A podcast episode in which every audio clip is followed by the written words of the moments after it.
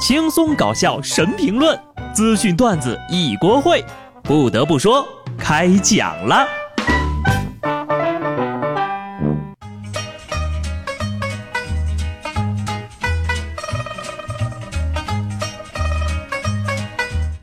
Hello，听众朋友们，大家好，这里是有趣的。不得不说，我是机智的小布。昨天呢，入伏，全国各地开启了征考模式。三伏天最佳的处理方式就应该是撒点孜然。对于我们北方人来说呀，过节这件事儿可是相当严肃的，甭管过什么节，吃饺子就对了。没错啊，立冬吃饺子，除夕吃饺子，入伏还是吃饺子。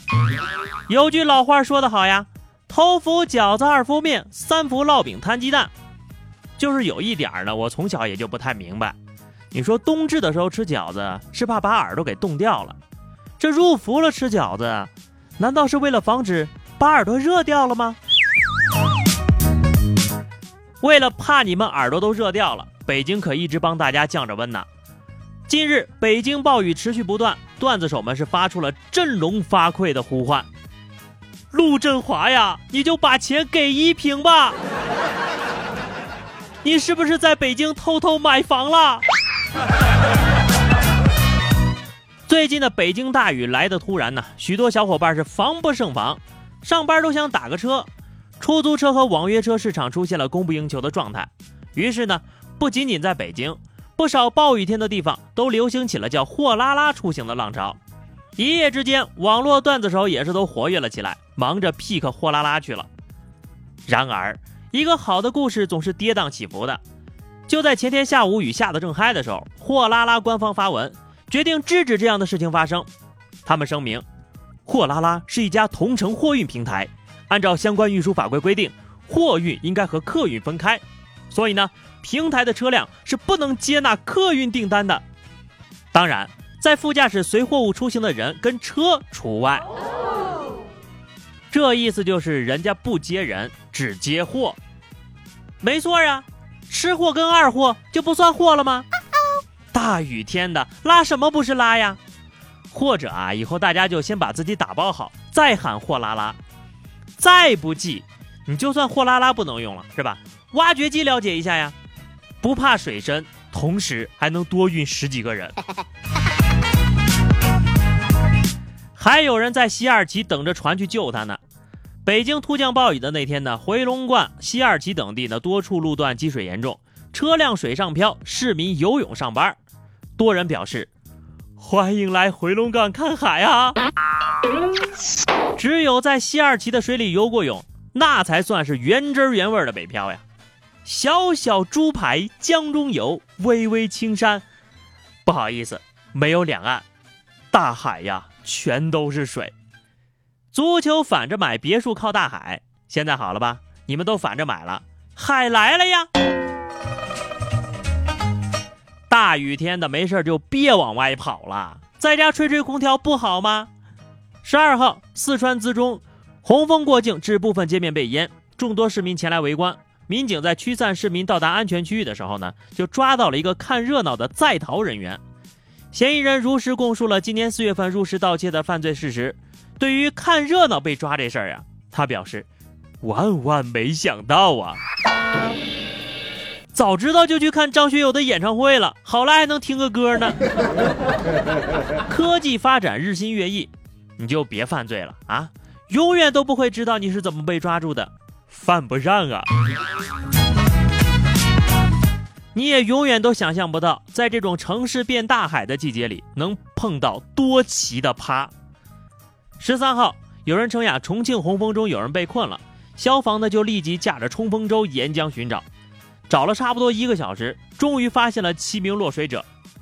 但是这七个人呢拒绝救援，并表示他们是外地来的，就觉得这个洪峰难得，想体验一下洪峰漂流。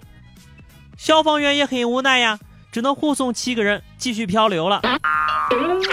起初啊，我以为他们是不想让消防员冒险救人。结果呢？是我小看了天下智障啊！拉黑吧，以后呀就让他们做漂流瓶出门。希望消防小哥们呀不要干涉自然的选择。人类为了进化，就是要自我淘汰劣质基因的。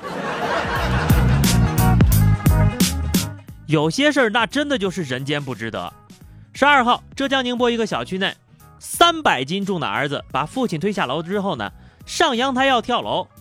原来呀，这父亲总让他陪着玩吃鸡游戏，玩了一局之后呢，儿子心烦不想玩了，奶奶就说了他两句，这儿子呀出口顶撞了奶奶，当爹的生气就要上来揍他，然后就被儿子推下了楼梯。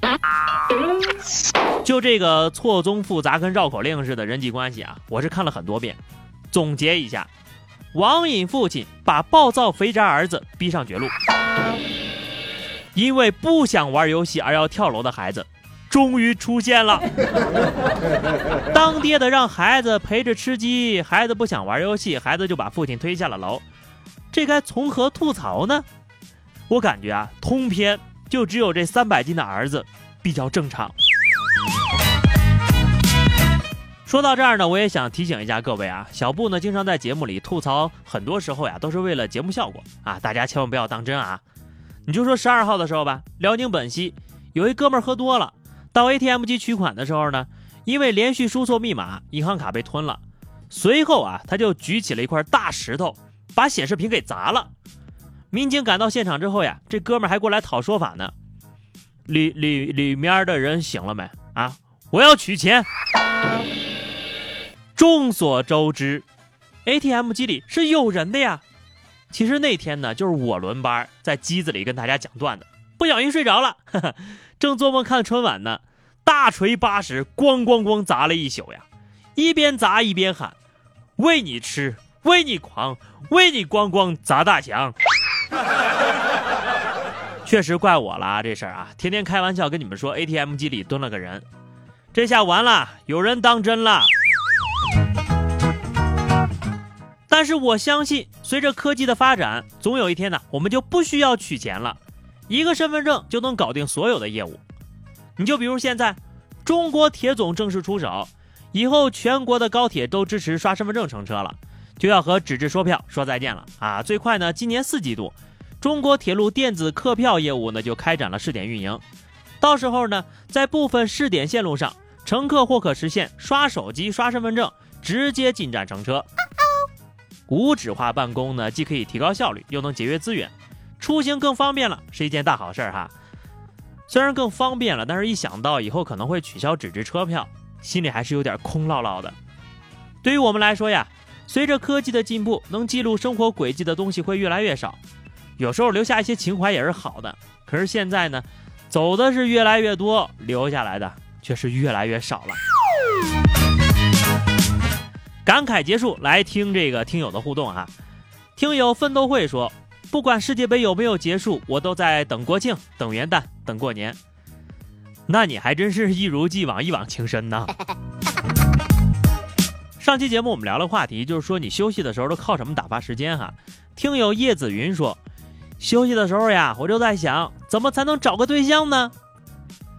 那你还不趁着休息赶紧出门去找啊？好的，本期话题哈，纸质车票呢就要离开这个时代了。那么你还记得你第一次坐火车是去哪里吗？在旅途中又有发生了什么样有趣的事情呢？记得在节目评论区留言哈，关注微信公众号 DJ 小布或者加入 QQ 群二零六五三二七九二零六五三二七九，来和小布聊聊人生吧。记得订阅本专辑，下期不得不说，我们不见不散，拜拜。